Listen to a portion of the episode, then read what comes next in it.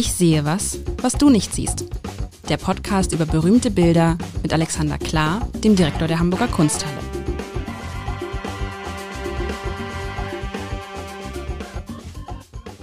Herzlich willkommen. Mein Name ist Lars Heider und ich darf heute einmal mehr Ich sehe was, was du nicht siehst, spielen mit Alexander Klar, dem Direktor der Hamburger Kunsthalle.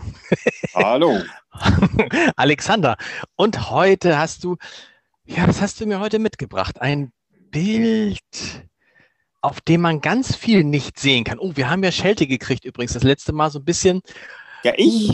Du hast Schelte gekriegt, weil wegen des Phallus-Symbols an der Tür von. War ich das? Ich habe vor allem Schelte gekriegt, weil ich den Spiegel, äh, der kein Spiegel war, als Spiegel bezeichnet habe. Und ähm, tatsächlich, also äh, ich sehe was, was du nicht siehst, äh, habe ich da sehr wörtlich genommen. Also da muss ich Abbitte leisten. Ja. Ähm, mir, mir, da wurde mir ja mehr, mehreres vorgeworfen, unter anderem, dass ich meine schreckliche Unbildung zu Markte trage. Vor allem aber, was für mich schlimmer ist, dass ich nicht sehe. Und also ich muss Abbitte leisten. Dieser Spiegel war kein Spiegel, das war ein Durchgang. Ich habe es nochmal am Bild genau angeguckt. Sag nochmal, um welches Bild es geht, für die, die sich Peter, dann.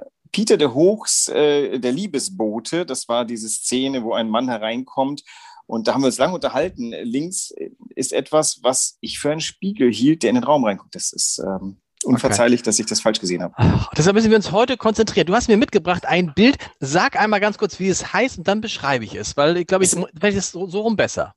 Genau, also der, der, Künstler heißt Bernardo Bellotto, wird äh, Canaletto genannt. Äh, dies, damit man nicht verwirrt ist, es gibt zwei Canaletti, es gibt auch noch seinen Onkel, der Canal heißt. Ich glaube, Bernardo Bellotto ist ähm, dann, das ist der Sohn wahrscheinlich, das ist sein Onkel mütterlicherseits wahrscheinlich. Ähm, und der, der Canaletto hat aber bei seinem Onkel gelernt und deswegen dürfen die wahrscheinlich sogar beide Canaletto heißen.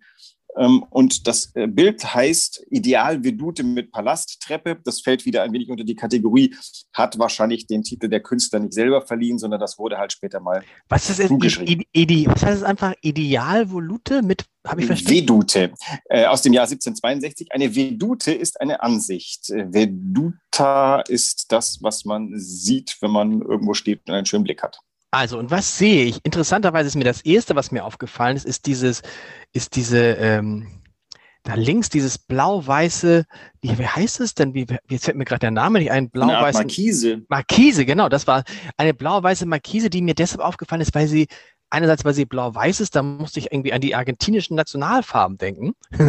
und weil sie so komisch abgeknickt ist. Das ist so lustig, weil die steht ja nicht zentral im Bild. Zentral im Bild ist eine große Treppe, die führt nach oben rauf. Wenn man äh, in, in, Potsdam manchmal ist, da gibt es auch ganz viele dieser Treppen, die dann zu diesem äh, so hochführen. Da, muss ich gerade denken, wenn man da im Park steht und da gibt es so eine riesige Treppe, die nach oben führt und zu einem Palast offensichtlich mit ganz vielen schönen Säulen und vielen Figuren, vielen Skulpturen. Und dann finde ich, ist es wie so ein, wirklich so, als hättest du gerade ein Foto gehabt und hast einfach mal draufgehalten. Jetzt ohne irgendjemanden zu positionieren oder ohne jemanden in den, ins Zentrum dieses Fotos zu machen, sondern es ist so ein Schnappschuss, eine Momentaufnahme. Am charakteristischen ist ein Mann vorne links der auf so einem Rad, auf einem Karren lehnt und so ganz suffisant sich dahin gefläzt hat ähm, und vermeintlich in die Kamera oder zum Künstler guckt. Und ansonsten findet, äh, fängt man halt Alltagsszenen ein. Also ganz vorne stehen zwei Herren, die sich unterhalten, daneben stehen zwei Frauen, die sich unterhalten. Eine Mutter geht mit ihrem Kind die Treppe hoch, ein anderes Kind sitzt auf der Treppe. Weiter oben sind mehrere Leute auf der Treppe, die hochgehen. Ähm, an der Seite kommt jemand, der vielleicht zur Treppe geht. Ja, es ist so eine Szene, so, so wie so eine Alltagsszene wirkt sie auf mich. Ähm, sehr schön, sehr, sehr schön gemalt. Wobei ich finde, dass die, die Gebäude, das Immobile besser gemalt ist als das Mobile.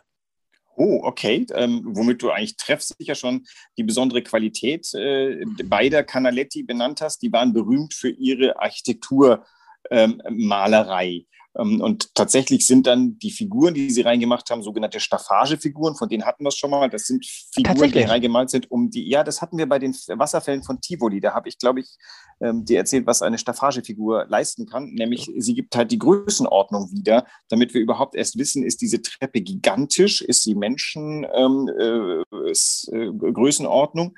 Ähm, ich ich, ich spule mal ganz schnell zurück von deinem Anfang um, um ein paar Aber Dinge. ganz kurz nochmal, ja, ganz kurz, ganz, ja? gleich zurückspielen, aber nur mal, das heißt, auf diesem Bild sind die Menschen Mittel zum Zweck und deshalb sind sie, was ich mir ja gleich auffiel, ist kein Mensch irgendwie im Vordergrund, sondern die Menschen erfüllen nur diesen Zweck, das Gebäude wirken zu lassen. Und dann kannst du zu, zu, zu vorspulen. Oder zurück? Darüber können wir später noch diskutieren, ob okay. die Mittel zum Zweck sind. Also tatsächlich ist es so, ähm, dass man, äh, ja, darüber reden wir vielleicht mal später über die Funktion der Menschen oder, oder über ihre Wertigkeit diesem Bild. Genau, zurückspulen, nur ganz kurz, um ein paar Dinge abzuarbeiten. Die richtige Beobachtung, dass diese Markise krumm ist, ähm, das findest du heute vielleicht wieder in Venedig, wo mancher Venezianer draufgekommen ist, dass äh, nur mit elektrischen Mitteln die Kühlung herzustellen vielleicht äh, unnachhaltig ist. Diese Markisen haben den doppelten, ähm, die doppelte Funktion gehabt im, in Venedig, äh, zum Beispiel im 18. Jahrhundert, ähm, dass sie verschatteten und da drin kühler war, aber du hattest dahinter das Fenster offen und diese Markisen wurden auf den Wind ausgerichtet und so gab es eine immer freundliche Ventilation im Haus. Ah, okay. Da war so leicht offen und da konnte der Wind hineinziehen. Der zog dann einmal durch den Porteggio durch und äh, ging auf der anderen Seite wieder hinaus. Ähm, schöne Art zu ventilieren ohne Einsatz elektrischer Mittel. Aus Künstlersicht frage ich mich aber, macht das das Bild nicht kaputt? Weil es zieht meine erste Aufmerksamkeit auf sich und es gibt dem Bild so eine Unordnung. Das, die Markise sieht auch noch so ein bisschen dreckig aus. Die ist ja nicht nur blau-weiß, sondern oben auch so ein bisschen, da merkt man, da ist irgendwie so äh, was dran, Ruß oder ich keine Ahnung, was Dreck dran. Und dann ist es so unordentlich. Ich, man nimmt und wäre doch vielleicht schöner gewesen, wenn die Markise nicht da gewesen wäre, zumal es ja nirgendwo sonst eine Markise zu geben scheint. Ja, richtig. Aber jetzt, äh, da können wir natürlich wieder geschmacklich streiten. Wäre das nicht furchtbar langweilig oder andersrum gedacht. Die, du hast diese pompöse Architektur, die, ähm, also wir reden ja hier von erstens einer Treppenanlage, die mindestens so groß ist wie die in der Hamburger Kunsthalle. Dann haben wir ähm, korinthische Säulen noch und nöcher. Ähm, der, der, der schiere Pomp braucht ja irgendwie, ähm, damit das nicht nach Mussolini riecht, irgendwie so eine Form von Menschlichkeit. Und da kommt eben diese Patina des Gebäudes und diese etwas labbrige ähm, Markise ins Spiel. Ich glaube, das ist zweierlei. Das eine ist Bildstrategie, um diesem Bild auch ein bisschen Würze zu verleihen. Denn wenn das jetzt, also er hat ja auch den Blickwinkel nicht total zentral gewählt, sondern wir stehen rechts am Treppengeländer und die Perspektive, äh, sag mal, kommt ja von links ein bisschen stärker hinein. Ähm, was ganz interessant ist, vielleicht ist es Bildstrategie, vielleicht ist es aber auch ganz normales Erlebnis. Wenn du in Italien im 18. Jahrhundert äh, reistest, dann ist dir als Nordeuropäer immer aufgefallen, dieser Kontrast aus der grandiosen ähm, äh, Reminiszenz der Vergangenheit, diese irrsinnige Größe römischer, aber auch Renaissance-Architektur. Äh, und darin lebte sich aber sehr, ähm, nicht ärmlich, aber in diesen, in diesen teilweise Ruinen oder großen Gebäuden lebten Großfamilien. Da war es lautstickig und es gab äh, schlechtes Wasser. Hm. Das ist in dem Bild schon auch angelegt. Okay, das soll sozusagen, das ist so, so also ein Hinweis, Achtung, also es ist, es ist nicht so perfekt, wie es aussieht? Naja, die, äh, zumindest deutet es an, dass dieser Palast nicht Mussolini gehört, sondern bewohnt wird von Großfamilien, die das in Sozialwohnungen umgewandelt haben können. Du meinst wirklich, da haben dann Leute, das, ist, das, sind, das sind Sozialwohnungen am Ende? Na klar, diese Paläste wurden bewohnt in, in römischen, in antiken, äh, äh, großen ähm, äh, Palästen. In Rom wohnten riesige Mengen an Familien, in dem ähm, einer von denen, von, nicht der Circus Maximus, aber ein anderer in dem äh, direkt am, am jüdischen Viertel, ähm, da waren Familien eingezogen. Das war in, in diesen riesigen Ruinen lebten Menschen. Krass. Okay, du wolltest noch weiter zurückspulen. Also wir haben das mit der Markise, aber es ist interessant, finde ich, äh, dass dann so ein Detail so viel über ein Bild verrät. Äh, wahrscheinlich ist es dann doch bewusst so gemacht und ich finde, es ist auch, auch für eine Markise toll gemalt. Noch mich vor, finde ich, je weiter ich drauf gucke, finde ich so, wie sehr, wie sehr gut das, die, die, das Haus gemalt ist, das Stein, alles und wie wirklich nachlässig, wie so Abziehbilder diese Menschen. Also man hat sich bei den ja. Gesichtern jetzt nicht viel Mühe gegeben, ne? Es ist eher schlecht gemalt. Aber Du wolltest zurückspulen. Ich bin auf das genau. Zurückspulen jetzt sehr gespannt. Genau. Das äh, Zweite, was du festgestellt hattest, war, ähm, dass das wie ein Schnappschuss wäre. Da hätte ich jetzt mal eingewandt, dafür, dass es ein Schnappschuss ist, ist ihm aber wirklich gelungen, die Kamera so auszurichten, dass oben der Giebel schön parallel zum Bildrand läuft, dass ähm, auch offensichtlich, also wenn das ein Schnappschuss ist, dann hat er den aus der Hüfte geschossen, denn wir befinden uns vom Blickpunkt her so ungefähr auf der Höhe des äh, Gürtels von dem ersten Menschen. Also er ist zumindest auf die Knie gegangen, um diesen Schnappschuss zu machen. Vielleicht hat er aber auch wirklich das Stativ ganz schön niedrig gestellt, damit ähm, das Ganze vor ihm noch grandioser ist, der Treppenaufstieg noch spektakulärer. Also die Wahl des Standpunkts spricht gegen einen Schnappschuss. So, und das Dritte beim Zurückspulen, was ich sagen wollte, ist tatsächlich, muss man sich ja mal überlegen, in welcher Beziehung der, der Künstler zu diesem Gebäude steht. Denn äh, tatsächlich muss man sich überlegen, warum jemand Architektur ähm, in ein Bild setzen müsste. Also was ist der, der, der Bildgedanke hinter diesem Gemälde? Gute Frage. Herr Direktor. Warum malt, warum malt man Architektur? Ja, gut, man, man malt, malt, Architektur, das ist schon klar. Man malt Architektur, weil das natürlich ähm, einerseits schön ist und weil es als Künstler, glaube ich, anspruchsvoll ist. Ich, ich weiß, dass mein Vater, der malt auch, der malt ganz, ganz viele Bilder, weil er halt äh, ganz, ganz viele Bilder von Häusern, weil ja. er halt Häuser schön findet und sie irgendwie auch festhalten will.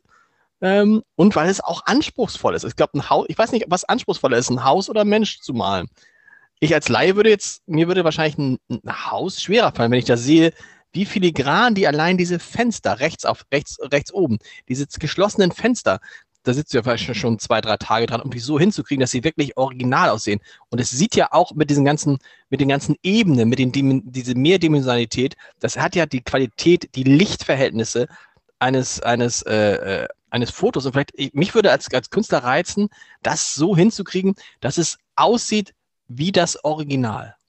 Ja, ich glaube, das ist auf alle Fälle sein Anspruch. Also er möchte tatsächlich die Architektur so wiedergeben, wie der Architekt sie wiedergegeben hätte, quasi wie so eine Bauzeichnung, wie so ein Bauriss. Mhm. Also das, das Ding könnte eigentlich schon irgendwie ähm, vielleicht Teil des, Architektisch, äh, des architektonischen Entwurfs sein, wobei natürlich diese Wahl der Treppe irgendwie, da hat er sich einen Ausschnitt gesucht. Das ganze Gebäude kann man nicht ermessen. Ähm, worauf ich hinaus will, ist, ich, äh, zum einen ist es so, ich glaube, das Thema bot sich in Italien an, weil Architektur war immer ein Thema gewesen und wir haben ja hier ein Gebäude, was auf Renaissance oder auf Hochrenaissance hinweist. Da sind einige Züge der Architektur von Michelangelo mit dabei. Das sind diese sehr äh, stark ähm, instrumentierten Fenster, also die, äh, diese Dreiecksgiebel, die Rundgiebel, die auf plastisch hervorscheinenden Säulen stehen. Die, äh, die, die, Pilaster, diese Balkonbrüstungen, auch die, dieser schöne Wechsel aus korinthischen Säulen, die da lustigerweise oben immer, ähm, immer stärker werden. Normalerweise dreht man um. Also die dorische Säule, die stärkste wäre unten, die korinthische Säule, die, die verzierteste wäre oben. Das ähm, hat er hier quer durchs Bild gezogen. Also die Architektur ist schon entlehnt dem, was, man, was er sag mal, vorfindet. Und ich glaube, der, der Grund, warum Architektur zu dem Zeitpunkt so, so spannend war, war, weil das war das hervorstechende Merkmal, wenn man in italienische Städte kam. Das hat mhm. die Reisenden aus dem Norden unglaublich interessiert. Bis heute ja, oder? Ich meine, man, man, gut, man fährt auch nach, ja. also theoretisch fährt man nach Italien, weil das Wetter da gut ist und weil es da gutes Essen gibt, aber die Architektur, das ist ja auch immer das, was ich mir, was ich mir so für uns jetzt so frage. Das, was wir jetzt bauen, ist im Zweifel das, was sich in 100, 200 Jahren andere Leute angucken wollen.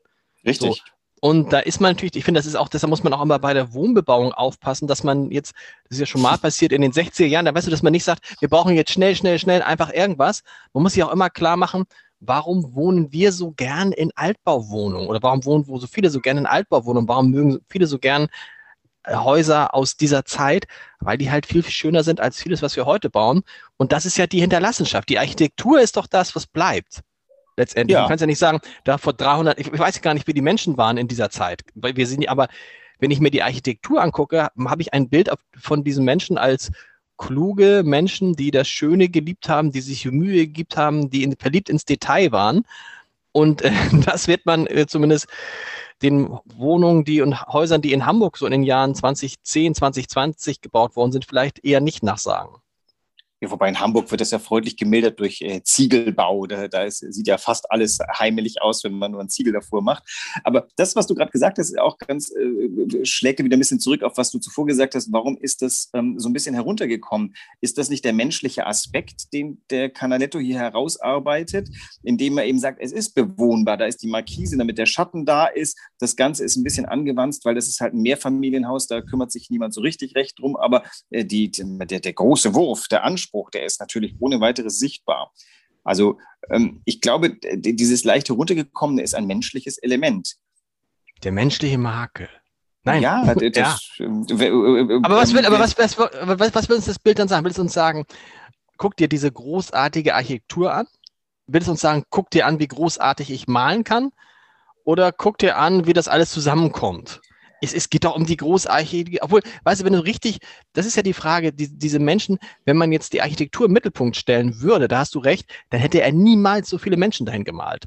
Es ist ja irgendwie, du hast ja recht, es ist ja so ein bisschen so, äh, warum sind da eigentlich so viele unterschiedliche Menschen, ähm, die offensichtlich ja damit was zu tun haben, wahrscheinlich da drin dann zusammen hausen oder wohnen oder wie auch immer.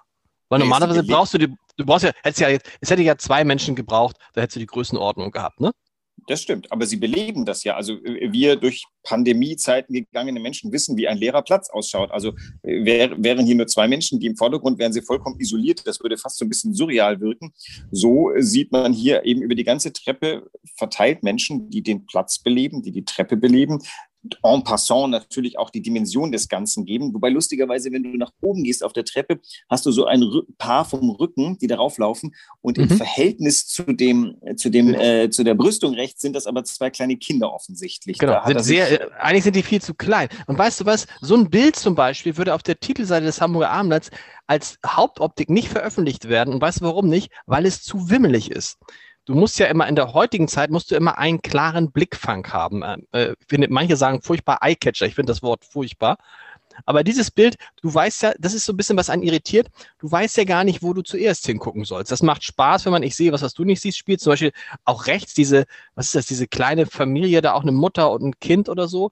Aber die Proportionen bei den, finde ich, bei den ähm, Menschen stimmen nicht so gut wie die Proportionen äh, bei dem Gebäude. Ja, das, das stimmt. Perfekt, ne? Die sind nicht kongruent. Das Gebäude ist viel größer als die Menschen. Aber genau. ich würde jetzt ein bisschen bestreiten, dass äh, euer, eure Bildredaktion das nicht gut fände. Denn zum einen ist es nicht wimmelig, denn die, die Treppe richtet ja den Blick. Dann gibt es auch nicht keinen Blickfang, denn da hängen diese zwei interessanten Leuchten oben in dem Kolonnadengang ähm, und bilden so eine Art ähm, Zielpunkt der Perspektive. Oben auf der Brüstung hast du auch noch ein, ein so ein ringendes Paar in, in äh, Marmor oder keine Ahnung, also jedenfalls architektonischer Schmuck da oben Stimmt. drauf. Also das Bild ist sehr gerichtet. Da, ich glaub, aber du hast halt viele, hast halt viele, ne, du hast aber viele Sachen, wo du hingucken würdest. Du hast jetzt nicht dieses eine, wo du sagst, ah, wenn man mich jetzt in, in drei Stunden fragen würde, woran erinnerst du dich bei diesem Bild, da würdest du wahrscheinlich sagen, das ringende Paar. Ein anderer würde sagen, die beiden Lampen im Aufgang. Der nächste würde sagen, die Markise. Oder der übernächste würde sagen, der Mann, der vorne links lag. Verstehst du?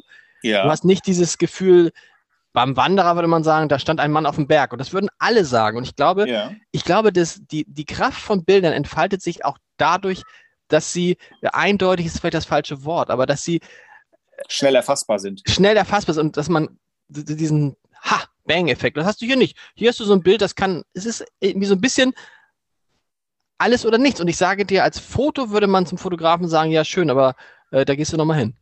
Okay, aber wenn das Thema wäre, ähm, äh, gut gelaunte Menschen ähm, auf einem Platz oder sogar noch weiterfassend, Menschen, also die Menschheit, äh, äh, mal vor Unglückszeiten, denn was wir haben, sind entspannte im, im Sonnenschein verschiedenen Dingen nachgehen, meistens übrigens sich unterhaltende Menschen. Du hast ja ganz viel so, so Paare. Das Interessante ist, dass das vordere Paar das steht so nebeneinander, als flüsterten sie sich etwas zu. Und äh, das stimuliert bei mir ja lustigerweise einen, äh, einen Gedanken, den, den dieses ganze Bild, glaube ich, schon anleitet, nämlich das einer, einer Bühne. Du hast das Gefühl, du blickst hier auf ein Bühnenbild. Und äh, vorne ist so ein verschwörerisch miteinander tuschelndes Paar. Alle anderen sind unschuldig, aber die hier vorne wissen was. Und es ist Pause. Aber guck mal, zum Beispiel vorne, wenn du siehst, ich sehe was, was du nicht siehst, ist ja so, die stehen ja auch ganz komisch, als wollten sie sich gar nicht, gar nicht miteinander genau, unterhalten. Die kennen sich nicht, genau. Sie stehen sich ja nicht gegenüber, sondern sie stehen so, äh, sag mal, Schulter an Schulter nebeneinander und der eine guckt nach vorne und der andere guckt dann so links und tuschelt irgendwas. Also, weißt du, das stimmt natürlich. Es ist so ein bisschen diese Szene, stell dir so ein Filmset vor, wir machen gleich die nächste Kameraeinstellung jetzt in dem Moment haben alle Leute frei und können so ein bisschen hin und her rennen und dann sagt der Regisseur, Achtung, Action. Und dann gehen wieder alle an ihre ursprünglichen Plätze. Es ist unsortiert, es ist, es ist unsortiert, ungeordnet, es hat, es wirkt, finde ich, dann zusammenhangslos. Es kann aber auch natürlich einfach nur sein, äh, Leute auf dem Weg zu, zu ihren Wohnungen, zu einem äh, Museum, ich habe keine Ahnung was. Naja, das sind ja ganz viele Einzelgeschichten. Du hast links diesen lagernden Mann, der da an seiner Schubkarre äh, lagert, sich ausruht, offensichtlich von harter Arbeit. Also den würde ich jetzt in die Sphäre des, der, der Arbeit, des, der, der Dienste, ähm, das ist jemand, der Dinge irgendwo hin transportiert. Äh, da würde ich den hin verlagern. Du hast diese beiden Männer, von denen wir gerade sprachen, die so ein bisschen militärisch aussehen. Der eine hat ein, die haben beide Schwerter oder, oder Säbel da äh, angetan und sind auch so ein bisschen uniformiert. Links von den beiden sind zwei, die ich jetzt so mal in Richtung Rechtsanwälte, Advokaten, die diskutieren gerade noch was. Mhm. Ähm, und rechts die Familie hast du schon erwähnt. Dann ist links die Mutter mit Kind, die sich gerade auf die Treppe macht. Dann zwei miteinander redende Frauen links. Dann ein einsam sitzender Knabe, der auf seine Eltern wartet. Also das Ganze. Ich sage ja zusammenhanglos. Ich sage ja. Aber weißt du, was du wir, worüber wir noch sprechen müssen, wo die Zeit uns schon aus den Fingern rennt? Das ist mir, jetzt habe ich richtig dicht reingegangen. Das sind ja wirklich nackte Männer, die da oben miteinander ringen. Da könntest du jetzt eigentlich wieder, äh, das aber fußend ja, auf, auf der Balustrade meinst ja, du? Das sind ja wirklich komplett nackte Männer. Also ja, Entschuldigung, der, der, der streckt uns dann, der weiß ich nicht, aber der, also er streckt uns den nackten Popo entgegen, wenn ich das sagen darf. Ja, aber so griechische Heroen, die waren halt einfach sui generis nackt. Links hast du einen Herkules stehen übrigens, der orientiert sich an dem Vorbild des Aber Herkules die haben auch Farnese. nackt so miteinander gekämpft? Ja klar, Ringer. Und so, und aber, aber, aber, aber, aber das ist ja, ein aber es ist ja trotzdem so eine lustige Skulptur. Und du sagst, du siehst ja von der Skulptur nichts, weil du siehst nur zwei ineinander verschränkte Menschen, die, jeweils, egal wo man steht, man sieht vor allem den Hintern des jeweils ja. eins der Kämpferin. Also es ist schon so eine Skulptur in Auftrag zu geben und so oder so zu malen, da würde ich behaupten, das hat es so nicht gegeben. Das haben die sich ausgedacht. Aber naja, also links der, dieser leicht, äh, ist immer so in so einem leichten Bogen stehende Mann, das ist eindeutig abgeläutet vom Herkules Farnese, der hat da, der lehnt so auf seinem Knüppel. Das in der Mitte, äh, das ist jetzt wieder so ein bisschen, hätte ich, hätte ich mal geübt, das könnte ein, ich glaube, da steht übrigens eine Frau, äh, die von einem Mann angegangen wird gegenüber. Das könnte Raub der Sabinerinnen, ist ein schönes Thema, wo, wo, äh, wo man hinführen könnte. Also ähm, der hat äh, möglicherweise hier zitiert, das äh, müsste ich mal mal erstmal ein bisschen suchen gehen, was er da zitiert. Aber in jedem Fall sind das Typen von Skulptur, die man an öffentlichen Gebäuden sehen konnte. Das ist sofort Wiedererkennungseffekt. Krass. Da, zwei lagernde Flüsse übrigens, rechts und links, also rechts auf alle Fälle. Das, da siehst du den auf so einer Amphore lagern. Das sind typischerweise Flussgötter. Auch mein sehr schönes Bild. Ein, ein äh, bärtiger Mann lagert auf einer Amphore, aus der Wasser rausläuft. Das ist der Tiber. Oder ein anderer männlicher Fluss. Der Arno kann es auch sein. Alexander, weißt du was? Wir kommen schon wieder zum Ende. Was bringst du nächste Woche mit? Ein um, ähm, extrem abrupter Übergang. Aber ich okay. guck, wir dürfen, aber wir dürfen ich, ja nicht, wir dürfen ja niemals über 25 Minuten sein, weil das ist ja. Wir haben ja schon. Fühlen sich die Bilder über Nacht.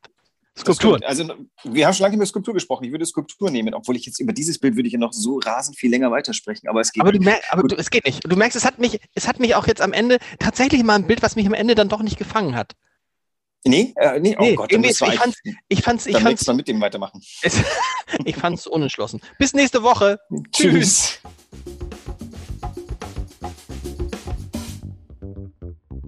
Weitere Podcasts vom Hamburger Abendblatt finden Sie auf abendblatt.de slash podcast.